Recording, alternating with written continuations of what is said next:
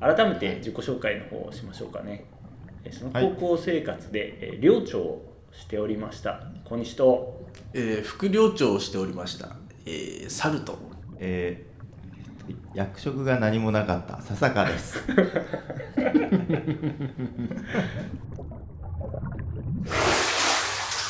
Welcome to Voice Capsule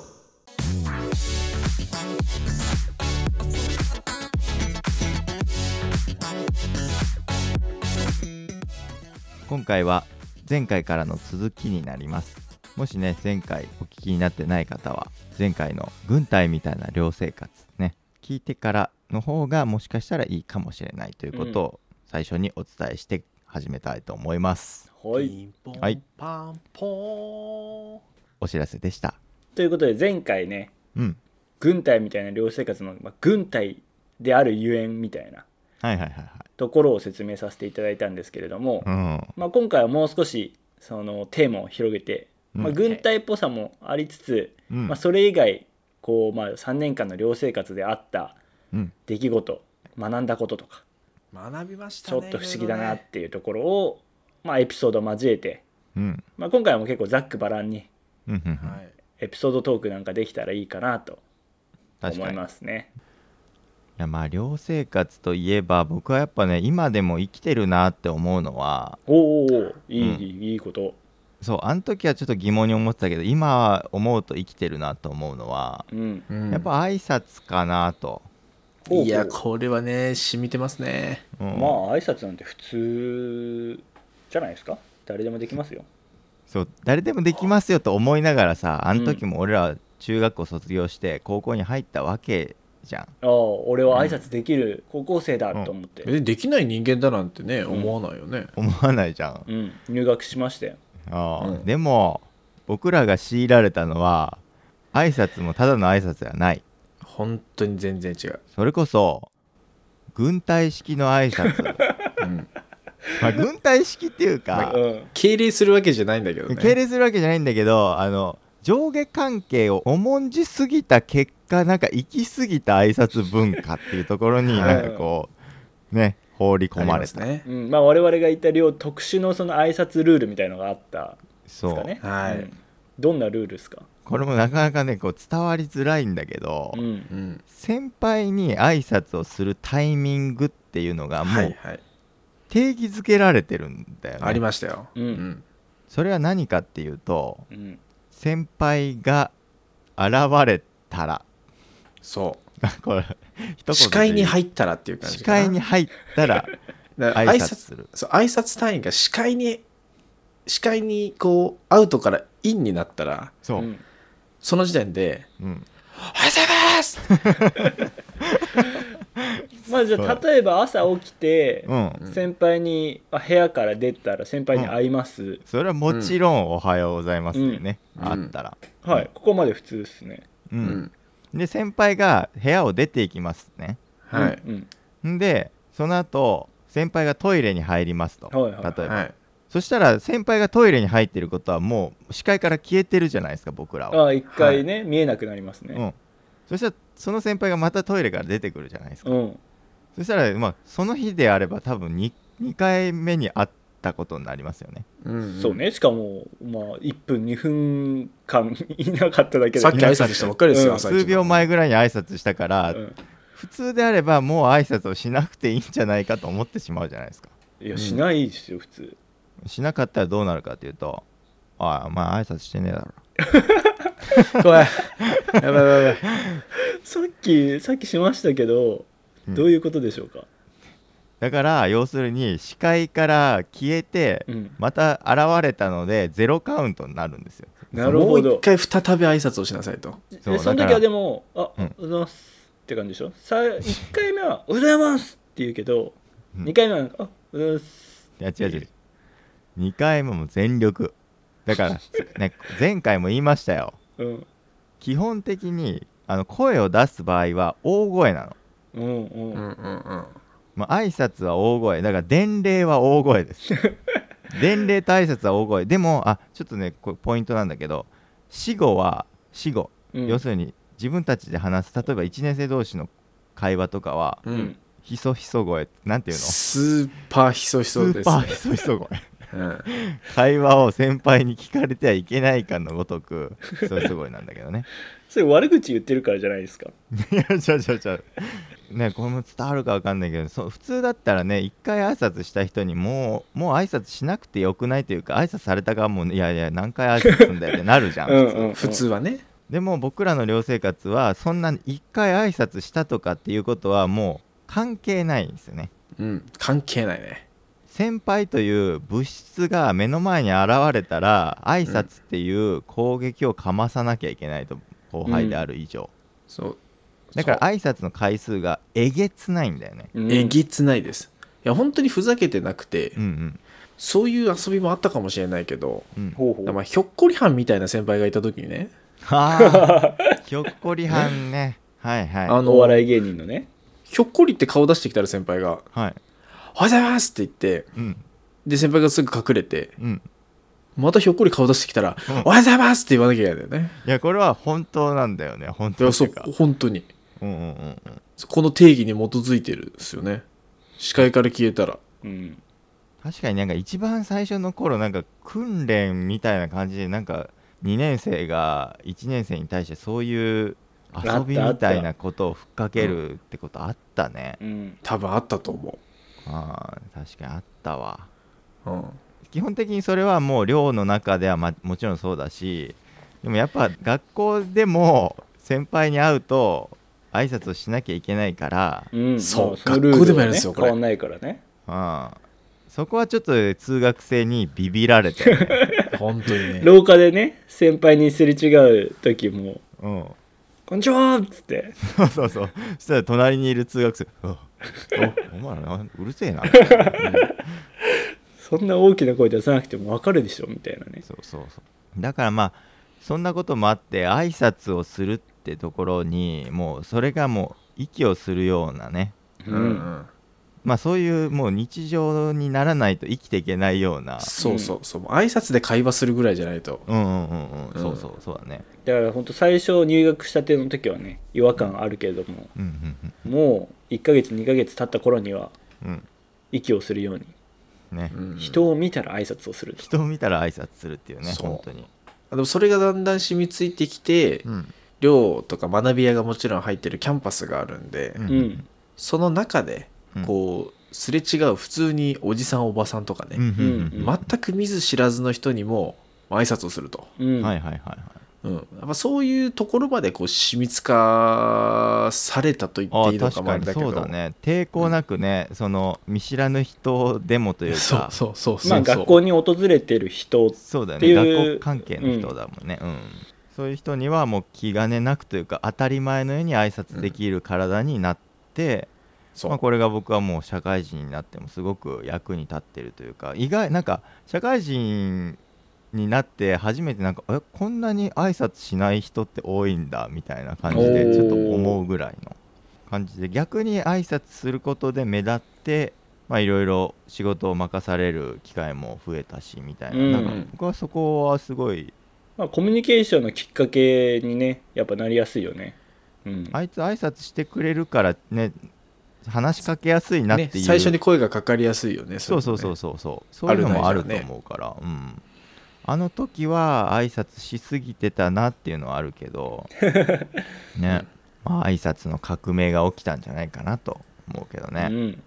いやそうだねこれはいいとこでしたねうん他どんな革命がありますかいろいろあるよなでも猿がね言いたいのはねありますよううんんうん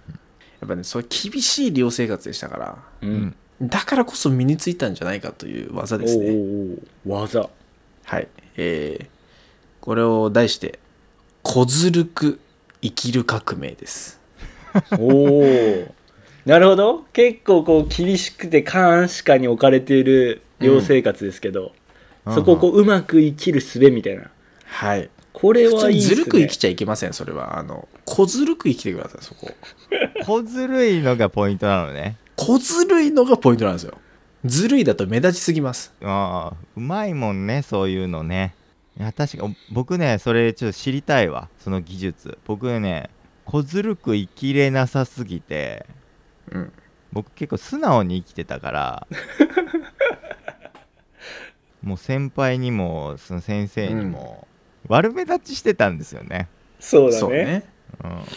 みんなが同じ悪いことしてもやっぱなんかうんささかがやってるって見られちゃうんだよね、いやそうそうなんだよね、まあ体が大きいのもあるかもしれないけどねえ体が大きいし眉毛はないしってところでだと思うんだけどただただただの見た目なんだけどね多う分、んうんやりそうだなって思われてしまうと、こずるエピソードはまあいろいろあるかもしれないけど、うんもまあやっぱ一瞬の頭の回転とう、うん、能力とナチュラルな集団行動へ溶け込む能力ほうほうほうほうが訓練が必要そうだけどね今の聞くと、まあ具体的な例をで1個挙げますと、うん、うんまずあの朝の起床ですねほうほうほうこの6時45分に起床っていうのをねあの前回の回で、うんうんあの1日の流れの時に一番最初に話あの1日の流れの部分で一番最初に話してるんですけど、うん、あれここにもね実は軍隊要素詰まってまして、気象で軍隊要素ねうん、気象だけなのに、うん、そうただみんなアラームで起きるんじゃないんですよ 確かにね小西さんそう思うでしょうん、どうやって起き普通るのはなあであのもう小西もね分かっている通りではあるんですが我々ですねあの部屋っ子うん部屋の高校1年生はですね6時45分にななる前に廊下に出といて、6時45分になったらうんあのまあ外で係がうんこれも良性なんですけど金を打つんですけど、金を打つええまあそこは1個置いと いてあ置いときますがもそうわけがわからないけどうんとりあえず置いとこうか、うそん、う金が鳴るんだ金を打っねてあの鶏がコケコッコーって鳴いて朝を知らせるかのように、うんうんうんうん起きる時間だぞってカーンカーンってやるんですよはいはいなるほどね金がカーンカーンとなったら廊下でですねあの高校1年生全員うん出てうん「あ、キショー!」って叫ぶんです出た大声 「キショー!」ってこういうの続く限り「おー!」ってあのもはいはうい誰が一番長く言えるか勝負ぐらいうんうんそうだねだから6時45分起床って言いましたがうん部屋っ子は6時45分より早く起きなきゃいけないってことだねそうそうそうでそうすね先に起きて廊下に出とかないとううんんうんうん大声を出すためにね、うん、でもね今までのこのポッドキャストトークボイスカプセルのねあの話を聞いてくださってる方はねご存知かもしれませんけ ど猿は朝が弱いんです ねその時からもうこの時から朝が弱いんです本当に確かに弱いうね、ん猿もね別に中学生まではね素直に生きてたと思いますようんうんだけどやっぱりまずこの気象ですはいはいはいえー、猿はですねまず廊下に6時45分立っておりません基本そう僕はね同じ1年生の時猿と同じ量だったんで分かりますけど、僕は基本的にもうずっとね早起きしておう廊下にちゃ立んとってたんだけどそう佐坂とか小西はねちゃんとやれる母の人だったんですけど、うんでもほんと猿はもうほんと最初のな数週間ぐらいじゃないかなちゃんといたのまだ緊張してた時ね入学して12週間はそうそうそうそうちょっと生活に慣れてきたらちょっと生活慣れてくると、あれいねえぞっていうことになるんだよね、うん、うん、それ怒られるでしょバレたら、そうこれねバレたらねめっちゃ怒られるんですよ、うんうんお前起きろよって言われるよだけどバレないようなうん仕組み作り努力をするんですよねこれが小ずるい、これが小ずるくなんですけどうえっ、と猿はですね前の日んうんあのもうだから寝る前ですようん、はいはいはいあえて4人共同生活してる部屋のうん廊下に出るためのこうドアがあるわけですようんはいはいはい。あれを半開きの状態にしておきますそれなんでですかえっ、確かになとんで、もう歴史ある建物なので建て付けは悪いんですよもううんうんうんだからドアを開けて引く音がガチャあキーみたいな音がするね、聞こえちゃうんです音が発生するんですよ、うん、なるほど、そういうことか。そうでこのガチャドアノブを回す音うん金属音ですよねうん。これはねちょっとね書き消すのが難しい気象の声がある中でも確かにねそれだから6時45分前には出てないといけないからうん本当はその前にガチャってそーっと出てるはず、そう起きてる先輩からしたらおかしいわけですよあれ気象って鳴った後にうちの部屋のドアノブの音が鳴っうん、うんて、うっんうんてなったらタイミングおあれかしいね清水お前起きてたってなっちゃうんでうん猿そうだわ前日消灯時間の前にトイレとかに行った後には、あえて部屋をのドアを完全に閉めない もう前日の夜から明日のことやって確るかになんか確信犯やん寝坊する気満々の確信犯だねそれねいやまああのね起きるつもりはもちろんあるんですよ だけど自分の朝の弱さを知っているので予防線を張るわけです精一杯なるほどね念のためねはい念のためです一応、うん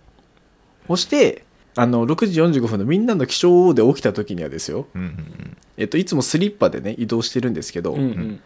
裸足で、うん音もなく地面にスッと降りてうんああなるほどもでカーテン自分のねあのスペースからカーテンでね仕切られてるんですけどカーテンをシャットはやりませんうんカーテンレールをカーテンが引きずる音がするとシャッてなっちゃいますから、うんうんカーテンレールが止まってる側ですね、はいはいはいはいそっち側からカーテンを開 けてカーテンの音がまず鳴らないようにスッと出ますそして、前日仕込んでおいたドアをあの音もなくううんスッて開けて廊下に出てうん他の人たちがキショーって叫んでる中に「おー」っつって、いきなり「うお」っていくとうん、明らかにちょっとおかしいもんねそう小さい声から合流するのというのがミソなんですよねいきなり「おー」ってなると急にボリュームが増すんであおー誰か合流したなって逆に分かっちゃうわけですよこれまでの努力が水の泡なんですよだからゆっくりゆっくり行ってあたかもいましたみたいな雰囲気を全力で醸し出すもうこれはねやっぱ俺なりのやっぱり処世術でしたよ皆さんも前回ね前回お聞きになった皆さんはちょっとねわかると思うんですけどこれが副寮長ですよちゃんとね毎朝起きてた笹川はそうなんもないのに肩書きもらえないのに、うんこれが世の中の現実よそうだねだからそれをも学んだかもうんそれも俺は学んだかもはしいれない、はい確かあにそういうやつが得するんだなとうん、素直に生きてて もいいいいこともあれば悪いこともあるというかさそのね、それだけが善じゃないと、小ずるいの LINE ってね仲間にはバレてるうんけど先輩方にはバレてないみただからいな要するに評価者にバレなければいいってことはいはいはいそういうことですよ小ずるいの LINE はねそういうことです確かに俺は知ってたからな、ずるいはねあの明らかに客観的にもバレちゃうような悪いとかずるいはねやっぱダメですよいやねずるいっていうか実際だから小西も寮長って言ってもう寮長って基本的にはもう象徴ですよもまあ、お手本全てにおいて模範的であるうそうお手本この人みたいに生きなさいっていう象徴で名前が付けられるんですようんだからちょっとね学校の会生徒会長とかクラスや会長とかうんうんうんみたいなこう押し付けられる、まあ、学校によっていろいろあると思うけど、っていうのとちょっと違うんだよね、全然違寮長うはこう生徒からも選ばれつつ先生からも選ばれなきゃいけないみたいな感じで、そう両者の信用が必要なんですようねん、うんそうそうそうそうだからさぞ素晴らしい生活をしてたんだろうと皆さん多分ね思うかもしれないですけどいや小西もねいろいろやってるというか俺からしたらいや小西こんなことやってたけどなみたいなことがあって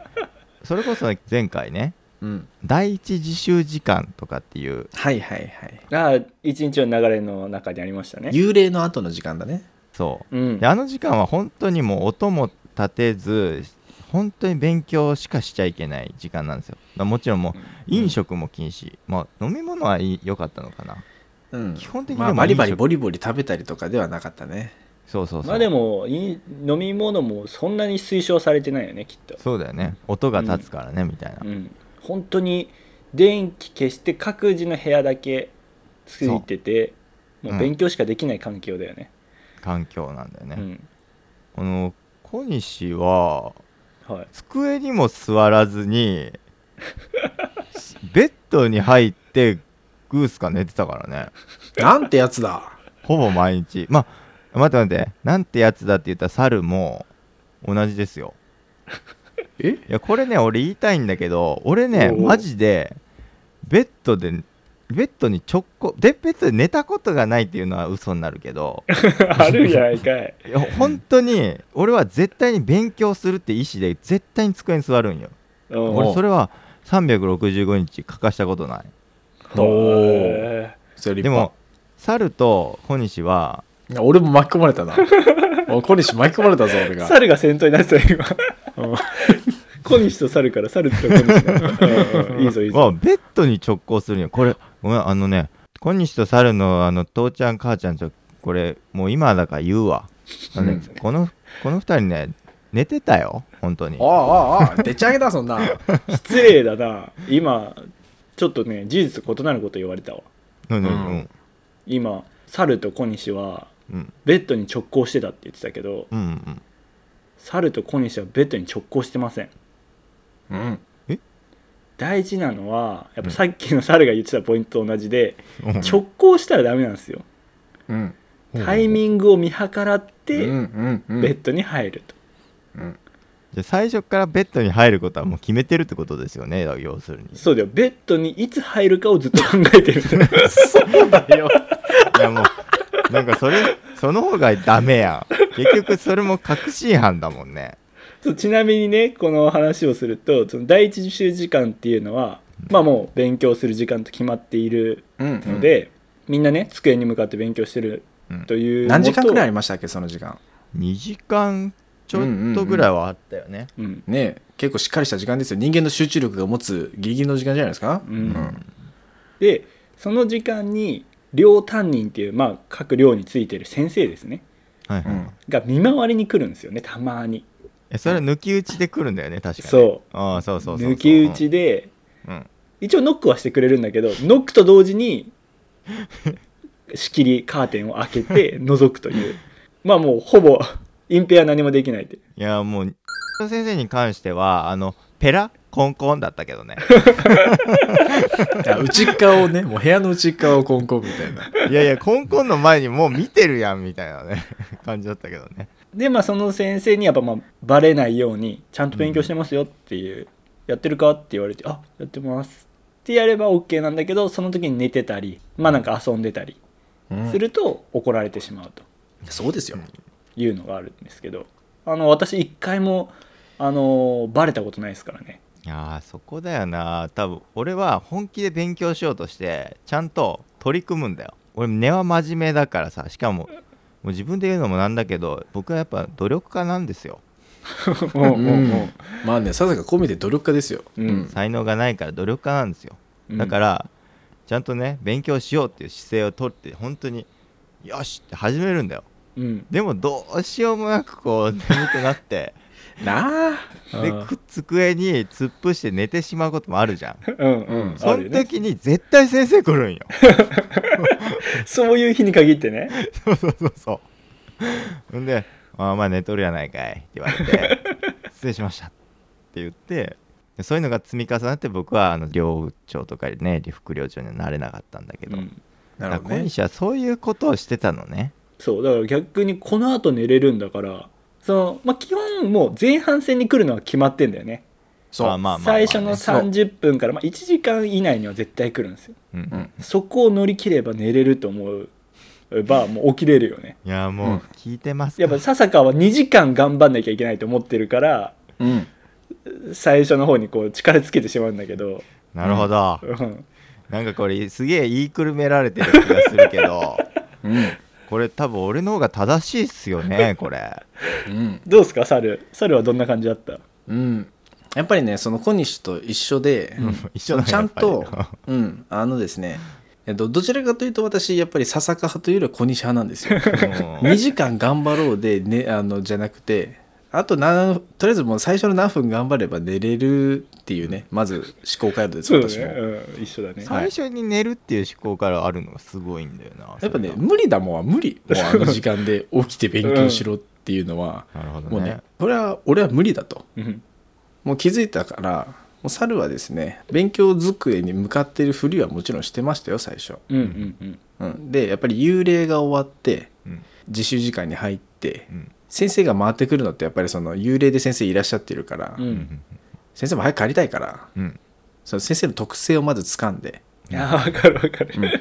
大体もう踏ん切りがつく時間があるわけですよもう30分ぐらいでとかでも、うんはいはいはいはい、この先生はもうこれ以降は来ないだろうみたいなうん、まずこの時間以降で来ることはないしもう引いたらもう仕方ないと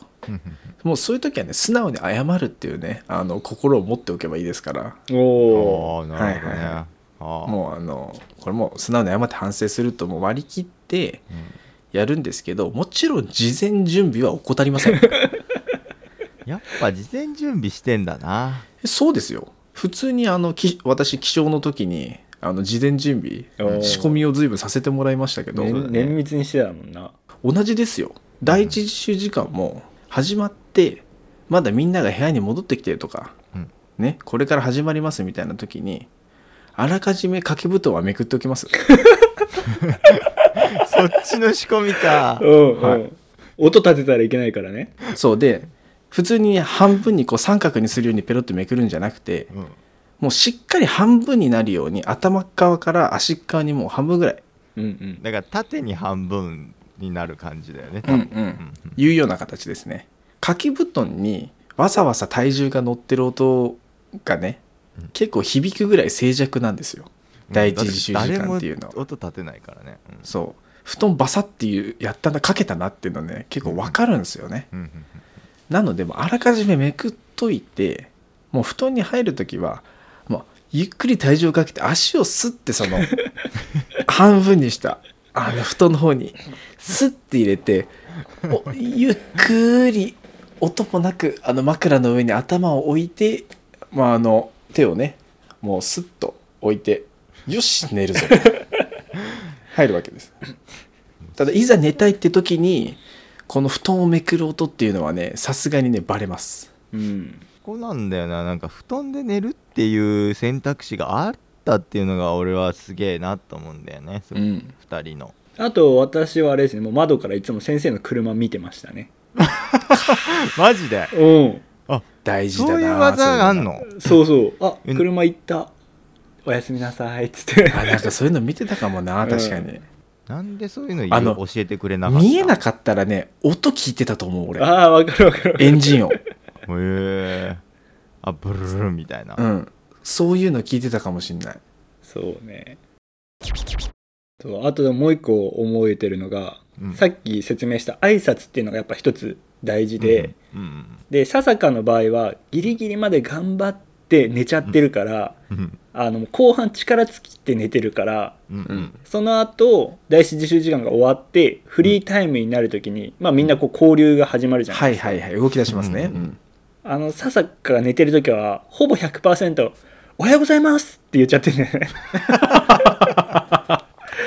で、完全に、あの、顔も寝起きの顔なの。はいはいはいはいでも、多分猿も一緒だったと思うんだけど、猿と小西は、あの、ちゃんと寝ようっていうので、うんこの自習時間で、英気を養ってるんで、うん第一自習時間終わる頃には、ちゃんと目覚めてて、そう切り替えができてるから、頭回ってるそうかそうらそうそうちゃんとそのための影響を養ってるそからうそうそうだからフリータイムで外出た時にはもうきちっとした顔で「こんばんは」って言えると、もうなんかその時からあれなんだな社会の厳しさはあのせ 社会の洗礼を受けてたんだな特に俺はなるほどそうやってうまくやってただだからそうだ俺フリータイムに「おはようございます」って言ってたもんなうんうんだからささかのそれがやっぱ悪目立ちしちゃうんだよねあーこいつ寝てたなみたいのがすげえ伝わってくるからさうんうん確かに裏事情まで全て話したら僕は寮長慣れてたってことだよね要する にいやだと思うよ皇室暴露本みたいなことをおうおうおうけどあのでもそれでも笹香さんの言うことが信用されたかどうかは分からないですけどね、そうねうん、うん ちょっと長いですけどもう一個、うん猿がさっき言ってたので思い出したのが、うんうん寝る時にはもう覚悟を持って寝るともうバレたら仕方ないから、もうその時は謝りますって猿言ってたじゃん、うんそれって結構やっぱ大事でうんおうあの一つエピソードトークがあの笹香と小西が、えっと、2年生の時に同じ寮だったんですね、はいあ猿も一緒だったかあーでも量はとりあえずあの事件の時だよなそうでえっと、まあ、もちろんもう監獄のような量ですから夜うはん外に出ることできないんですけど、はいまあ笹川と小西はうんちょっと物心物心じゃない 出来心で出来心ですねはあい、のうん、外の世界を見たいってなってそうそう そ夜約束の中ネバーランドみたいなことしてるあれ1時とかですかねう多分一時夜中だのから消灯が消灯しないとバレるからねそうかそうかもそも、うん、消灯後にまあ寮を抜け出して、うんうんえーちょっと夜の街を徘徊するみたいなうんは出来事をしていうん帰ってきたとうんいうのがあったんですけどまあやっぱそういうことをするとバレるもので、まあバレます、まあ、それを見てた先輩が先生にチクって、うんまあ密告ですよね、うん、まあまあそれはありますわなそりゃでまあ先生もそれを言われたら動かざるを得ないということでそうだねううんん、一人一人こうターゲットされてる人を呼ぶわけですね、うんはいはいはいはいはいはいでまず笹香が呼ばれて先生に うんなんか誰かがこの寮から脱走したっていう噂を聞いてるけど出たかお前とあそうそうなんだよねなんか「お前やったんやろ」じゃなくてうんこういうことがあったっぽいけど知ってるお前って言われたんだよほうほうほうほうほう試されてますねうんそしたらさ知ってますって言うとさそんなん俺全員を巻き込むことになるじゃん小西もああ一緒に出てたまかあらねね,、一緒に出た一緒に出てた先輩とそうそうそうまあ先輩もいたんだけもうど一人いたねうんあとまあ後輩もいた んですよ後輩 もねうんと言うと全員4人でな出てますどんなチャレンジしてんだ本当にうんだからだから全員を巻き込むことになるとうんこれはやばいそんなんはもうね口を割ってはいかんとうん周りを守るためにと、墓場まで持っていくっていう覚悟のもとうん、俺はもう白を切りますそこでうんうん完全に「え何ですかその事件」みたいなうん「え知らないっすね」みたいうなんそんなことした人がいるんですかっつって、そうそうそうそうそうそうはあだからそれで尋問を乗り切るんですようんはいはいあその場はね分かった、お前知らないんだなっつって、うんうんじゃあ次は小西といやだから俺は次が小西がいるなんてことは知らないからさそもそうもんうんそそもそもなんかこう気軽に聞かれたんだよね俺本当にうんうんうまいね先生もでまあ実はそれは繰り広げられていてそうね、その後俺もまあ笹香が尋問されてるのは知らずうんうんちょっと小西いいかと、うんで同じようにこんな事件があったらしいんがなんか知ってるかとじゃあ小西もほら仲間思いですからんんそりゃそうだよだっておだってみんなで言ってんのは自分だけじゃないもんだよこれ、うんだからみんなを守るためにねうんそう、うんそういう行動になるところあだのみんなにね迷惑はかけちゃいけないし、うんうんみんなでねこれは俺たちだけの秘密だよみたいな感じだったし、うん絶対に守ろうと思って、うんあ僕です僕行きました失礼しま したで間髪入れずに言っちゃうのうんもう食い気味であこれはあの俺らの負けだってその場であの悟ってうんはい僕がやりましたすいませんでした早い潔いと言いましてねうんうんね あそっかお前やったんだな分かったじゃあ戻っていいよって言われてその後笹川のとこに 2回目の訪問会行く僕はもう面談が終わってると思ったからそれこそすげえ安心してそれこそ乗り切ったぜっつって乗り切って勉強もちょっとしたから疲れて寝てる んですよ僕またここでねタイミング悪く勉強後にちょっと休憩しようと思って ね寝ちゃってたわけですよそう机の上寝てで寝たらコンコンとそしたらもう違うもう両主任が来 て次は両担任じゃなくて、うんうん担任の一番偉い人ですね担任の一番偉い人がもう担当直入に聞いてきましたおい笹川お前どこどこ行ったんかいうんでこれ完全にあれなんかバレてねえってなってさっきはねさっきは知ってるっていう 感じだったのにそうさっきは知ってるかどうかの調査の段階だったのにもうか、うん犯人まで確定されてしかも場所もまでもう取うりし取り調べ室とかしてるじゃんそうもう完全にもう証拠上がってんあだれぞともう完全にもう消化上がってて終わりだみたいなもうんうなったからもう俺もあははいみたいな感じになって俺がさっきついた嘘はもう完全に俺が悪者だったんだよねもうい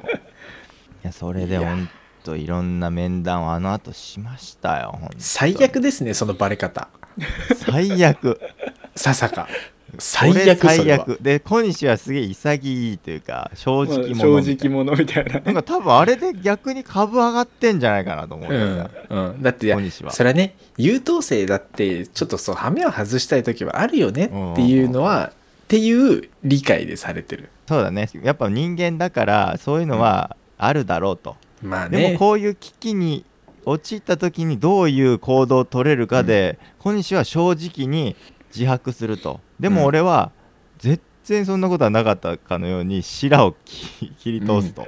うん、いやここの差だよねやっぱねやっぱ大事なのはそこですか小西さん大事ですでもねちょっとあの今また別エピソード思い出しちゃったんですけどおうどんどん出てくんなおいじゃあ行っちゃおうもうおう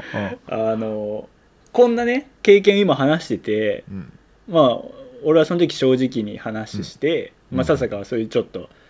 あの痛い目を見てしまったとうんうんいうのもあったんだけど社会人になってね社会人1年目の時にうんうん私あのメーカーの営業をしてたんですねはいはいはいで会社の社用車でいつも通り営業出てた時にうんはいはいはい止まってる車にコツンってぶつけちゃったことがあったんですよあわーーはいはい駐車場でねうん駐車場でバックしてる時にコツンって当てちゃってでも、はいはいまあ、見てたから本当うにんコツンぐらい、でだから車見に行ってもそんほぼ傷とかないまあでもちょっとの傷が傷だけどな、そうんまあね、うんでやべえと思って止まってた車見に行ったら、うん人乗ってたんですよああはいだからもうこれもどうしようもないと思って「すいません」って言ったら、なんていうんだ工事やられてるような方で、う、うんうんんまあ、そのぶつけた車も結構もうボロボロの車だったんよねああはいうんうはんうんうんうんであ「すいませんどうしましょう」って言ったらもうその人はもう「あいいよいいよ別に」みたいないうんうんその自分の車もボロボロだし別に当たったって言っても本当にその触れたぐらいだったからうんうんう「んいいよ」って言われて「あーすいませんありがとうございます」って言って社会人1年目でテンパってたのもあったし、はいはいはいまあ、その場を収めたかったのもあって、はいうんとりあえずその場から「まあ、いいよ」って言われたからうんいなくなったんですね。うんでもやっぱその後本当はこういう時って警察で連絡しないといけないのかなとかまあいろいろこう巡り巡ってうんうんパニックになって、うんうん誰に相談すればいいか分かんなくてうんおうおうおうとりあえず、えっとパーキングエリアでささかに電話してたんですねすげえ誰なか分からなくなってねそのうん相談受けてたんかい僕もあれなんかね俺もか仕事してて仕事中に小西から電話かかってきたここれなんか何事かあったなと思って何ねおのおのおのおの平日土平日の土平日の緊急昼事態だよ間くらいだよねあれそう今頼む電話していいかっつってねおうおういや俺もやばいことあったんだろうなっていやいいよいいよっつってうんそう電で話かかってきたんだよねまああったことを話してでも俺これ会社に言うのは嫌だともうそこから多分しましょうと、あのまあ、いろんな手続きがあったりもするだろうと思ったから、言いたくないんだけど、うんで多分バレないと思うからこのままでいいかって言ったらあーうんささかに「お前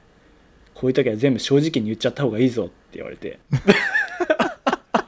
そうした方があの気持ちも楽だしあのもうその時になんか発生するいろんなことがあってももうそこで全部クリアにしといて方が今後何かあった時にあのす他の生産も出てきちゃうからって言われてもっと大め大ダメージになっちゃう可能性があるからね。そうううんんうんうんうんって言われて「そうあでしょ分かったそうする」って言って会社に戻ってちゃんと総務部含め、まあ、上司含め「あのすいませんうんやっちゃいました」っていううん全てを報告して、はいでまあ結局事なきを得たんですけどうん立場変わってるじゃんそうささか学んでるやんと思ってそりゃそうだよ。だって俺はもう高校の時に痛い目に遭いまくってんだからいろい ろ。い能やで動学いんでるなあそりゃそうだよ。から助けられたなと思ってまあでも元はといえば俺から学んでたのかもしれないなまあ巡り巡って ね、うん自分の徳が自分に返ってきたと確かに俺は小西とかも猿にいろいろ学ばしてもらったよ俺は本当に高校の時 ね